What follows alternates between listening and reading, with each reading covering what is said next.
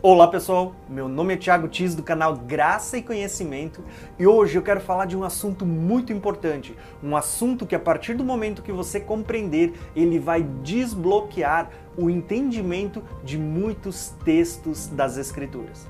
Eu quero falar sobre a tricotomia do corpo humano. O que, que é isso?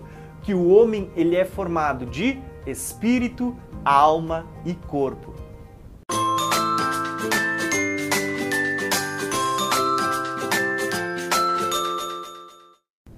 1 Tessalonicenses 5,22 diz o seguinte: Afastem-se de toda forma do mal e que o próprio Deus da paz os santifique inteiramente. Que todo o espírito, alma e corpo de vocês sejam conservados irrepreensíveis na vinda do nosso Senhor Jesus Cristo. Esse texto, ele fala de uma santificação completa, que envolve espírito, alma e corpo. Aqui cai por terra aquela ideia de que Jesus quer somente o coração. Não, pelo contrário, o texto fala de uma santificação completa. Porém, o que eu quero destacar nesse texto é que ele faz uma menção de que nós, como ser humano, somos divididos em três partes distintas: espírito, alma e corpo. Com base nessa afirmação, eu quero aqui deixar um modelo para a gente poder criar um mapa mental, uma imagem na nossa cabeça, uma ilustração, e a partir dela eu quero usar vários textos para mostrar para vocês que quando você compreende como o homem foi formado por Deus, como Deus criou o homem, se você compreender isso, você vai compreender muitos textos, ele vai destravar o entendimento de muitos textos das Escrituras que às vezes a gente lê e eles passam tão batidos. Para você compreender como há uma divisão, como não é tudo igual, eu quero ler para vocês Hebreus capítulo 4, versículo 12, um texto muito conhecido, mas preste atenção como ele se encaixa no assunto que a gente vai falar. Pois a palavra de Deus ela é viva e eficaz, e mais afiada do que qualquer espada de dois gumes. Ela penetra ao ponto de dividir alma e espírito. Prestaram atenção? A palavra de Deus ela é capaz de dividir alma e espírito. Então, significa que ela é divisível, que há uma divisão, que espírito e alma não são a mesma coisa. O texto diz: ela penetra ao ponto de dividir alma e espírito, juntas e medulas, pensamentos e intenções do coração. E nada em toda a criação está oculto aos olhos de Deus. Tudo está descoberto e exposto diante dos olhos daquele a quem havemos de prestar contas. O texto ele faz uma divisão muito clara entre alma e espírito, entre os pensamentos, nível da nossa mente e as intenções do coração. Fala do nosso coração e não como um órgão que bombeia o sangue, mas sim como aquele local dos sentimentos abstratos. E prestem atenção porque a gente vai falar sobre isso já já. Eu criei aqui uma ilustração para você compreender com clareza como Deus nos criou, esse ser tricotômico formado de espírito, alma e corpo. Quando fala-se do corpo, o corpo é aquela parte visível que todo mundo pode ver, é aquela parte que se relaciona com tudo que é material, que é físico, que pode ser tocado, sentido. Quando se fala da nossa alma, é a parte de nós que ela vai interagir com o que é abstrato. E quando a gente fala do nosso espírito, então é a parte de nós que interage com o mundo espiritual, com tudo que é espiritual. Ela vai ser essa parte sensível à parte espiritual.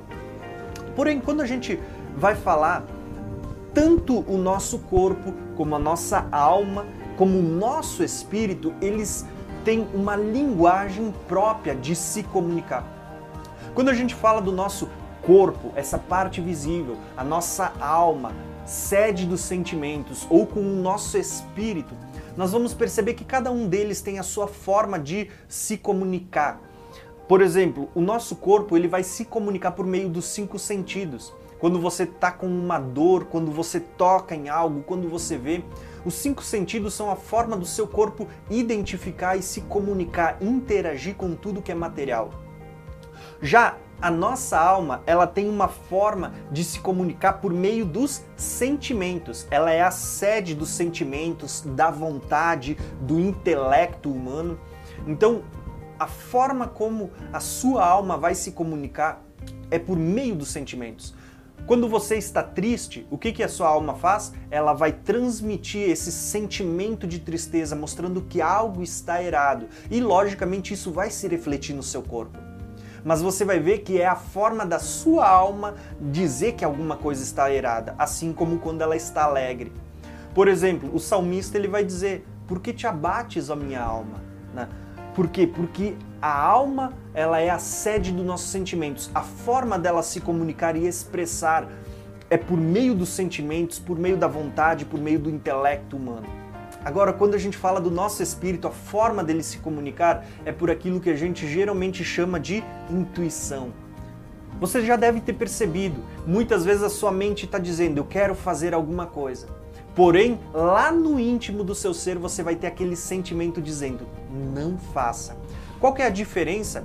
Muitas vezes aqui você tem o desejo da sua carne, o desejo da sua alma sendo manifesto, mas aqui é o seu espírito que está comunicando algo, dizendo para você: não faça isso. Por isso, nós precisamos compreender a forma como o nosso corpo se expressa, a forma como a nossa alma se expressa e como o nosso espírito ele se comunica, ele também se expressa. Quando você consegue compreender com clareza essa estrutura com a qual Deus nos formou, um ser tricotômico, formado de espírito, alma e corpo, você vai compreender com muita clareza muitos textos das Escrituras. Com essa imagem na sua mente, você vai conseguir desbloquear o entendimento de vários textos. E eu quero aqui citar nesse vídeo alguns desses textos só para você ter uma compreensão e ver como isso enriquece muito mais o nosso entendimento da palavra de Deus. Quero começar falando então sobre o Espírito e vários textos reveladores acerca disso. Por exemplo, Certa vez Jesus tem uma conversa com Nicodemos falando sobre novo nascimento. E as palavras de Jesus para Nicodemos foram as seguintes: Na verdade, na verdade te digo que aquele que não nascer da água e do espírito não pode entrar no reino de Deus. Porque todo que é nascido da carne é carne, mas quem é nascido do espírito é espírito.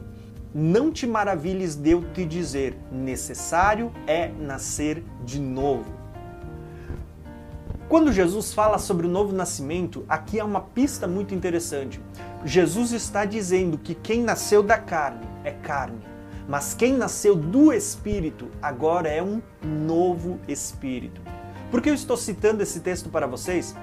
Porque assim como Nicodemos, no primeiro momento ele não compreendeu as palavras de Jesus, muita gente hoje ainda não compreende. O que Jesus estava falando para Nicodemos é que quando a gente aceita ele, o nosso espírito é gerado de novo.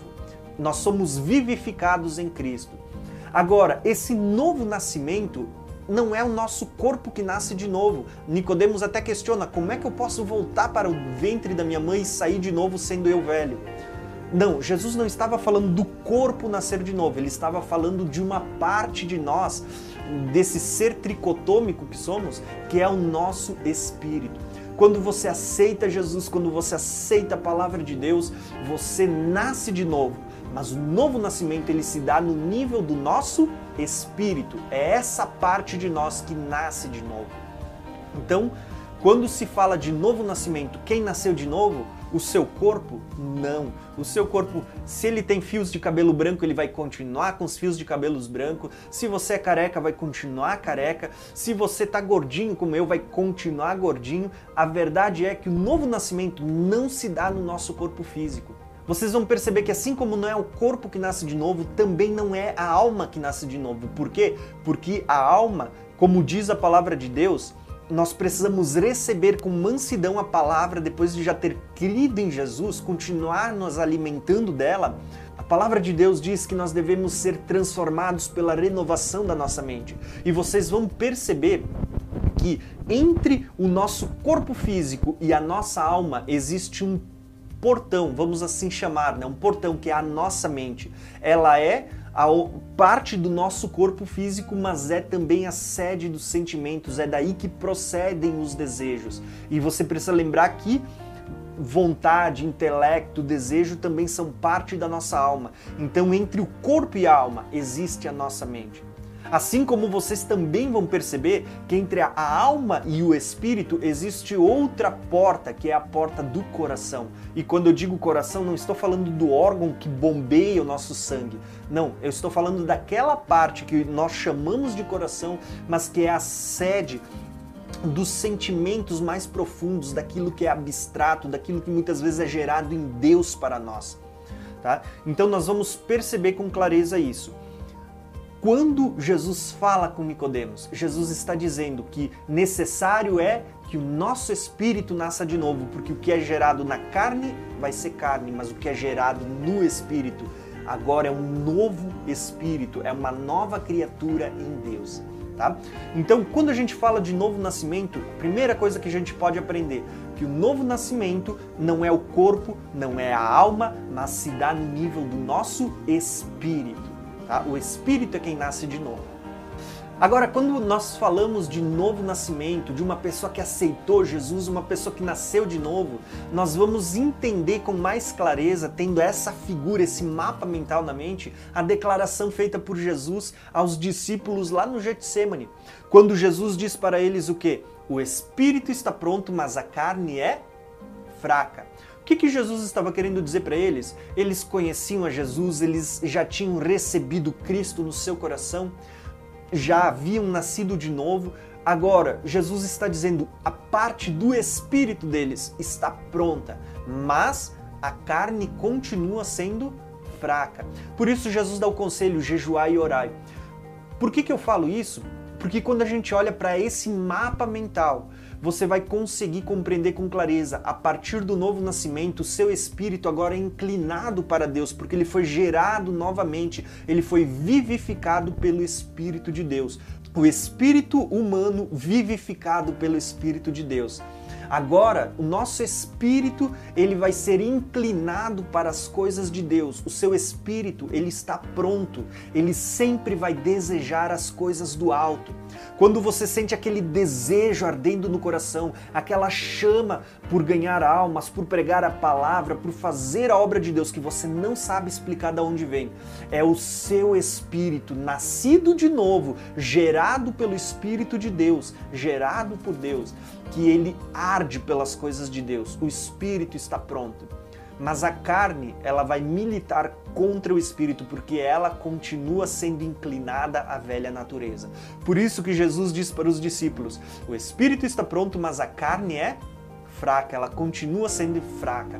Ela só vai deixar de ser inclinada à velha natureza por ocasião da vinda de Jesus, quando recebermos um corpo glorificado. Esse corpo que hoje é corruptível se revestir de incorruptibilidade.